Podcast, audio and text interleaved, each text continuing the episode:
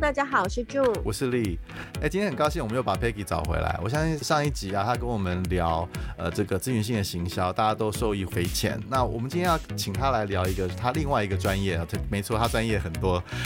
那今天他要聊的其实是跟我们聊他跨境电商这个东西啊。那我们首先先欢迎 Peggy 回来。那呃，是不是可以先跟我们聊一下，到底什么是跨境电商？嗨，大家好，我是 Peggy，我又回来了啊、呃。那个因为呢，呃，吴少也见。所以做了很多事情哈，然后所以今天想要跟大家聊一下跨境电商。跨境电商这个主题呢，我相信现在很夯，尤其是疫情的时候呢，网络上一打开，全部都是什么赶快来跨境电商干嘛的。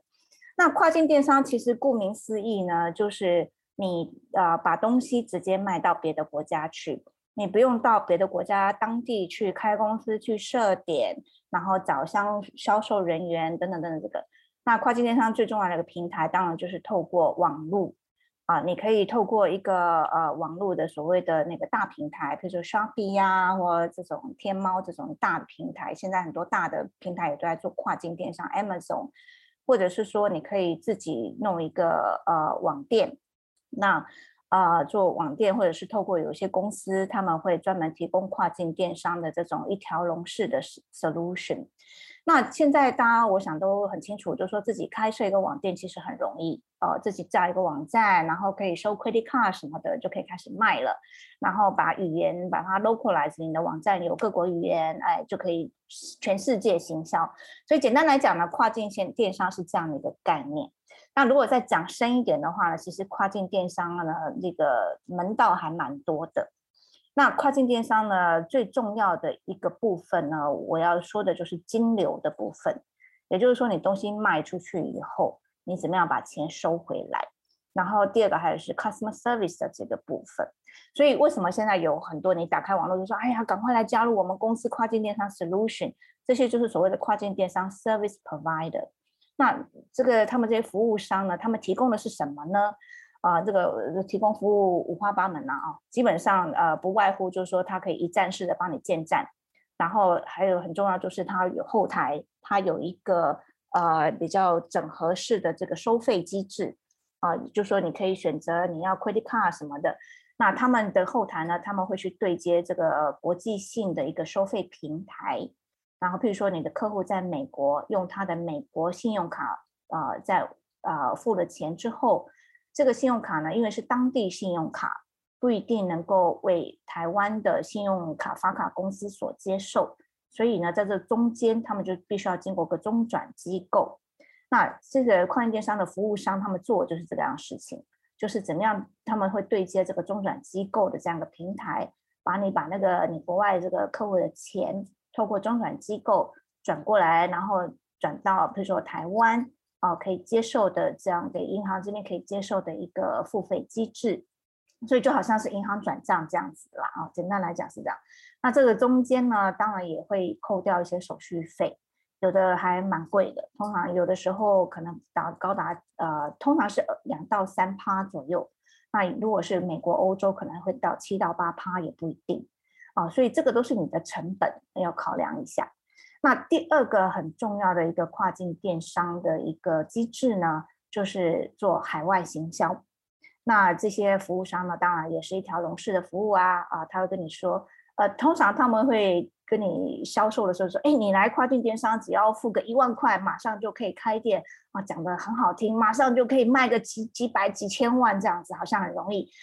那我以我个人我们公司经营的经验告诉大家，因为我们公司有做过中国跨境电商，我们有也有帮台湾的客户行销到新加坡做新加坡的跨境电商，在呃 Shopee 新加坡 Shopee 有卖过。我可以很坦白的跟大家讲，其实没有那么简单啊。你当然你开了店这是第一步，那接下来很重要一个就是你怎么样做行销的部分。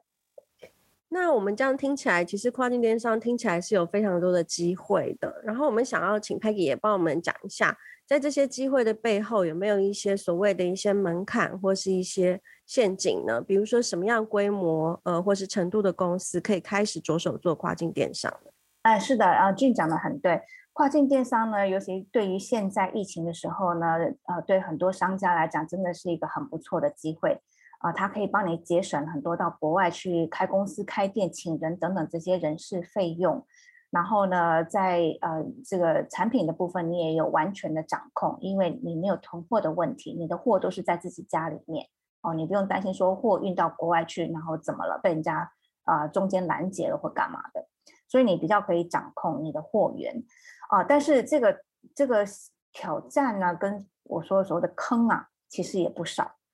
呃。然后适合的对象是什么呢？我会这样子来分析。很多新兴的品牌啊，或者是呃新创公司，他们觉得说，哎，我这个，譬如说我这个面膜或者化妆品做得很好，呃，一开始，哎，我就想要赶快卖到新加坡去，啊，赶快卖到美国去，或者卖到东南亚去。那其实呢，呃，我不太会建议这些新兴公司一下子就来做跨境电商。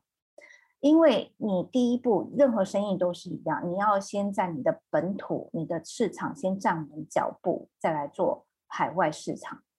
那尤其是对跨境电商，为什么这么说呢？因为跨境电商刚刚之前也提到，就是说跨境电商很重要的部分是做海外行销。那尤其是现在的疫情时代，当你人没有办法过去，当很多国家当地的这些行销所谓的。啊、roadshow 啊，这个百货公司展场或是一些过去常规性的这些啊这个促销活动都没有办法办的时候，那你只能够靠网络行销。那网络行销有一个很大的重点，就是你要有品牌，你要打品牌。打品牌其实是要有一个时间跟有一定的资金投入。那有人想说，嗯，没关系啊，很简单，我就去找当地最大的网红帮我打就好了啊。但是网红也会看你，你的产品在你的本土市场是不是已经够红了？举个例子，中国大陆最最红的两个网红做直播的就是李佳琦跟薇娅，这两个人挑货啊，挑的非常的刁钻。你要是你的产品呢，他们第一个，他们完全不挑新品牌。如果是新兴品牌，完全没有知名度的，他们连看都不看，他们团队连看都不会看的。好，第二个，他们挑品牌的一个基准呢，那当然国际大牌不用讲了哦，这个他们一定会考虑的，因为钱多嘛。那第那个那当然就除了国际大牌之外，他们也会挑一些终端的品牌，终端品牌他们就会看喽，你这个品牌在你的当地国家是不是有打出一定程度的知名度？因为对他们这些网红来讲，他们也要对他的粉丝负责任。所以呢，他们也不会随随便便帮你推你这个品牌，是完全你在你的国家，你到底有没有网红宣传呢？都没有的，他们也不会推。你就说啊，我在台湾我有网红啊，就这么一两只小猫，那个也没有用的。所以我不太会推荐跨境电商给这些新兴的这些品牌。那什么样的一个呃品牌或者是呃这个呃厂商背景比较适合做跨境电商呢？我会比较建议，就是你在本土的市场已经做到有一定规模了，那品牌累积程度也有一定程度了，这可能就是五五六年以上的哦。那呃，就是大家就在市场，你的当地市场有一定的呃氛围，一定的占有率了。那针对某一定的族群的啊，我我跟大家又举个例子来讲，前两天我的这个跨境电商团队才跟我讲，哎，你可不可以去台湾找这个这个什么什么一个化妆品品牌的？那因为这个品牌比较针对年轻族群嘛，因为我比较老了，所以说，哎，我不知道，哎，我说这个在台湾也很有名吗？他说有，哎，在台湾还蛮有名的，而且在新加坡已经有人从从他们台湾官网买东西了，哎，所以我现在就是在跟他们接洽了。所以在当就是你要行销过去的那个当地国的团队也会看你这个东西在台湾是不是有一定的市场欢迎度。那这个我觉得就比较适合，就是说有一些这些比较可能要有有一定程度实力的这样的一些呃商家，那可以来好好做这样的一个规划。那为什么就是针对比较有一定实力的商家呢？因为还有一点就是说，跨境电商，就算你的品牌在你的本土市场已经建立的很好了，有有忠实的客户了，也有一定的品牌曝光度跟知名度了，可是不要忘了。你到别的国家去，你还是一个新兴品牌，要从零开始。你可以借用你原来在本土市场打出来这个名号啊、网红啊，然后用这个为一个背景资料，然后从一开始的第一步，哦，啊，提供这些资料给给国外这些网红说，哎，你看我们这个在，比如说在台湾的网红都大力推荐的啊，什么你们我最大大力推荐这些的，哎，这个会有加分作用，可是并不代表你一定会一炮而红啊，所以我要跟大家强调一点是，就算你是有实力的商家，你第一步在跨境做跨境电商的时候，也要考虑要拨一部分，要拨有实质的。呃，海外行销预算这个部分是呃做跨境电商第一步，也是很重要的一步。这样我们大概了解了，就是说我们必须可能要在我们自己的国家里面有建立了某种程度的知名度，然后也找到相对的呃，可能不管是网红行销啊，然后我们可以才可以接接下一步进去这个呃不一样的市场。那有没有一些比较具体的建议？我们要怎么样开始在一个新的市场做一些行销的一些动作呢？啊、好的。呃，就是在怎么样这个入门的这个第一步哦，呃，其实有不同的一些呃渠道跟呃方法啊，可以给大家参考一下。那当然，这个可能要呃根据呃这个听众或者是你们自己内部需求来做一个进一步的评估啊，基本上呢，现在目前我看到市面上最最简最基本的一些方法，就是有一些大的平台，比如说啊、台湾的 Shopee，它也是非常积极在推跨境电商。然后他会针对这个你，他已经在平台上面开店的这些商家说，哎，你要不要做到东南亚跨境电商啊？你只要再多加一点点钱，他可以帮你行销过去啊。那这个呢，如果就是说你在 Shopee 这边已经有自己的店的话呢，那可能就是水到渠成了啊，你就顺着是他们的一些呃提供方案。那他们也会提供一些呃一些配套服务，比如说呃基本上都还是就是说呃帮你开个店，然后就我刚刚讲最重要是金流的这个问题，然后他们也会搭配一些物流的服务。那当那跨境电商还有一个很重要就是物流的部分。那通常这些大的平台呢，呃像 Lazada 也好，或者是 Shopee 也好，他们都会要求就是说商家要先把货寄到一个集中点去。那你要把货先囤货到一个集中点，那当这个有开始销售的时候呢，就直接他们方便从他们集中货仓就送货出去。那清关什么的，他们会一条龙帮你清。那通常这个就会算在你的成本里面了哦。